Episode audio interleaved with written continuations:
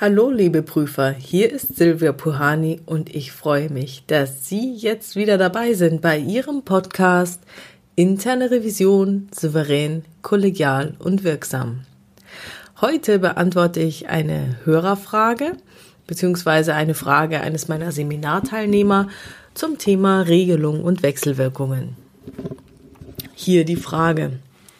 Liebe Frau Puhani, als einer der Teilnehmer Ihres sehr hilfreichen und kurzweiligen Seminars erlaube ich mir, Sie in einer Frage zur Prüfungsmethodik anzusprechen. Offensichtlich wird in der Revision in der Regel in zwei Schritten gearbeitet. Schritt eins ist das Soll, prozessuale, organisatorische Regelung und so weiter angemessen. Schritt zwei ist das Soll wirksam, sprich halten sich die Menschen an die Regeln. Eingangs fand ich das einleuchtend. Es ermöglicht auch schlankes Prüfen, weil ich die Frage der Sinnhaftigkeit von Regeln auf Schritt 1 beschränke und in Schritt 2 nur noch mechanisch vorgehe.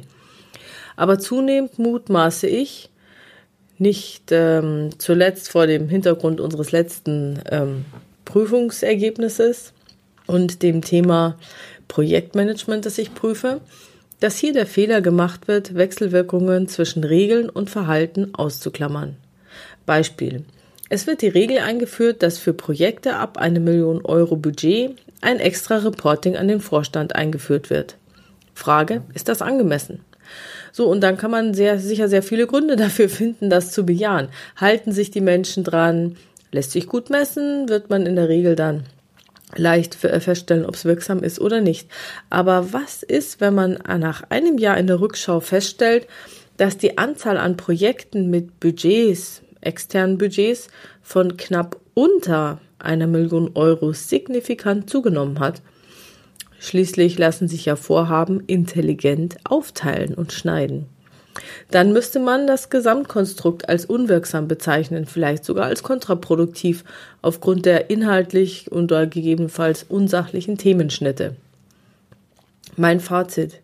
Wir sollten bei Vorgaben für Menschen immer in Regelkreisen denken. Die Angemessenheit des Soll lässt sich dann nur beantworten, wenn man untersucht hat, auf welche Weise das Soll das Verhalten im Ist beeinflusst hat. Entspricht das auch Ihrem Verständnis bzw. Ihrer Erfahrung? Diese Wechselwirkungen wären dann auch ein sehr spannendes Thema. Beste Grüße. Meine Antwort dazu. Ja, also das mit den Wechselwirkungen haben Sie vollkommen richtig erkannt.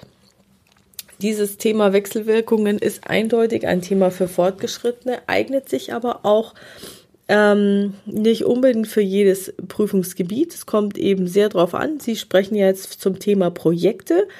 Da passt es schon. Ähm, bei anderen äh, Gebieten, ähm, also was weiß ich, gesetzlichen Vorgaben oder so, äh, stellt sich die, da stellen wir ja dieses Gesetz an sich nicht in Frage. Also wenn sich dann praktisch, wenn es jetzt eine gesetzliche Vorgabe gibt, alle ähm, Projekte mit einem externen Budget von einer Million Euro müssen irgendwas extra nochmal reportet werden an irgendeine Aufsicht oder irgendwie sowas. Da würden wir die Sache ja nicht in, die, in Frage stellen, sondern nur gucken, ob dann auch alles so reportet wird. Ja, und äh, wie Sie erkannt haben, ich bin echt stolz auf Sie, verkompliziert das natürlich die Prüferei, weil die Welt eben dann nicht mehr schwarz-weiß betrachtet werden kann, sondern im Zeitablauf oder durch den Zeitablauf gibt es halt sehr viele variierende Grauschattierungen. Und zusätzlich unterstellt man, dass jeder Beteiligte aufgrund seiner Interessen und Bedürfnisse handelt.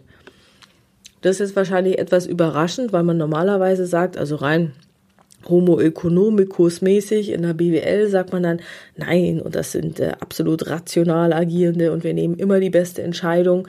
Aber ähm, die Forschung ist da mittlerweile weiter und hat eben festgestellt, also zum Beispiel Principal Agent äh, Theory oder sowas, aber auch ähm, aus der, aus der Neurologie, aus ähm, der Psychologie und der Psychiatrie, das hat man schon mitgekriegt, dass es eben tatsächlich so ist, dass Leute aufgrund ihrer eigenen Interessen und Bedürfnisse handeln, auch wenn sie in dem Unternehmen angestellt sind.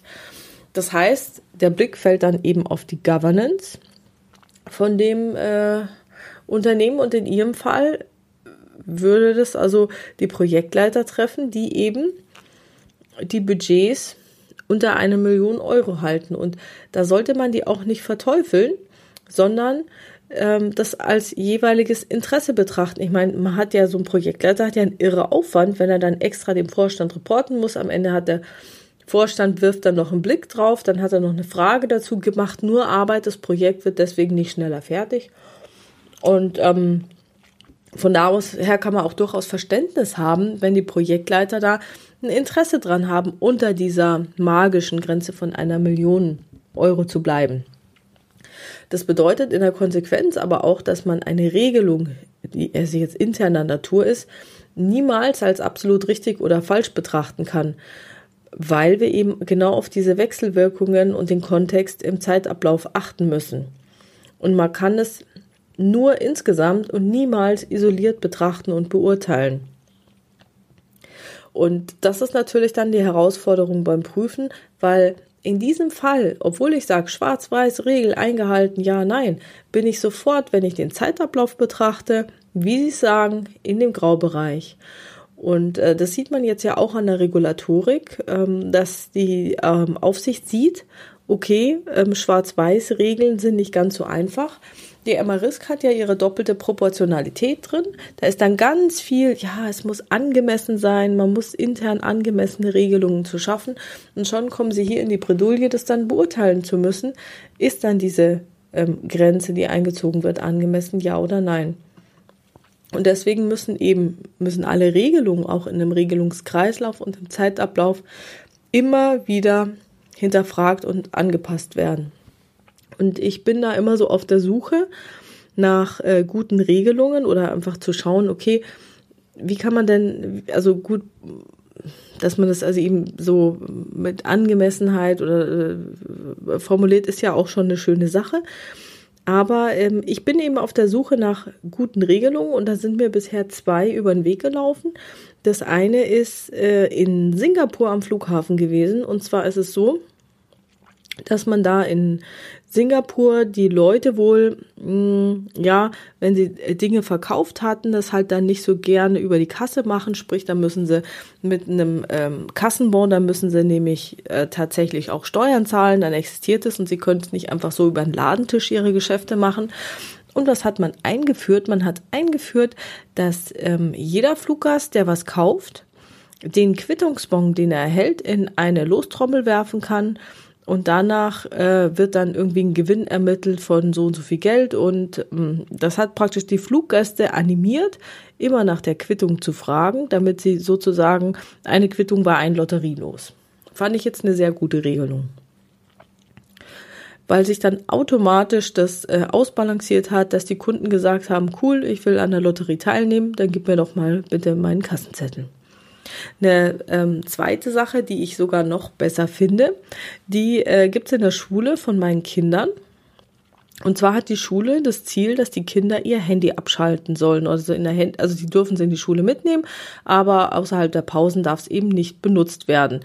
Und es gibt da die Regelung, klingelt ein Handy, dann muss das Kind, dessen Handy klingelt, am nächsten Tag Kuchen für die gesamte Klasse mitbringen. Gilt natürlich auch für den Lehrer. Und da ähm, ist jetzt das Interessante, dass diese Regelung die Wechselwirkungen mit eingebaut hat. Weil die müssen ja jetzt nichts Ekliges mitbringen, sondern lecker Kuchen. Und da die Kinder alle gerne Kuchen essen und äh, wenn die eben mitkriegen, dann, dann schauen die halt, ob irgendein Klassenkamerad sein Handy nicht abgeschaltet hat. Dann rufen die den selber einfach im Unterricht an. Es klingelt, zack, morgen gibt's Kuchen. So, das ist praktisch so das hat die eigene Dynamik, den eigenen Regelungskreislauf mit drin. Wenn die anderen mitkriegen, hey, das Handy ist an, rufen sie ihn an, Chaka gibt Kuchen. Die Konsequenz, aufgrund dieser genialen Regel, klingelt am Anfang das Handy vielleicht mal öfter und dann gibt's viel Kuchen und jeder beobachtet die Klassenkameraden und ähm, dann spielt sich das so ein, dass es immer seltener und seltener Kuchen gibt. Das heißt, eine tolle Regelung funktioniert auch dann, wenn jeder seine eigenen Interessen verfolgt. Auch dann wird das Ziel erreicht. Obwohl keine drakonischen Strafen ausgesprochen werden oder die Handys einkassiert werden oder die Eltern einbestellt werden oder es Zettel nach Hause gibt und blaue Briefe und ich weiß nicht was. Und solch gute Regelungen suche ich persönlich auch in Organisationen. Also wenn Sie so tolle Regeln finden, mailen Sie sie mir bitte, egal ob anonym oder mit Namen. Ich finde es so toll, äh, wenn, wenn es eine Organisation schafft, die Regeln so zu formulieren, dass gleich die Interessen und die Wechselwirkungen mit eingebaut werden, dass es sich selber adjustiert. Total klasse. Vielen Dank für die tolle Frage. Ja, das war's heute mit der ersten Hörerfrage zum Thema Regelung und Wechselwirkungen. Und wenn auch Sie eine Frage haben, die Sie in diesem Podcast gerne beantwortet hätten, schreiben Sie mir per Mail an info@puhani.com oder über eines der Kontaktformulare auf meiner Webpage www.puhani.com. Da gibt's eine anonyme Variante auf der Podcast-Seite oder auch eine offene Variante. Und die Fragen schaue ich mal an und werde die ein oder andere bestimmt hier beantworten. Wenn es Ihnen gefallen hat, dann bitte ich Sie, dass Sie den Podcast in Ihrer Community teilen. Ich freue mich auf Ihre guten Bewertungen und äh, vielen, vielen Dank fürs Zuhören. Und ich freue mich aufs nächste Mal. Bleiben Sie dran, hören Sie rein in Ihren Podcast Interne Revision souverän, kollegial und wirksam. Mein Name ist Silvia Pohani und ich wünsche Ihnen erfolgreiche Prüfungsprozesse.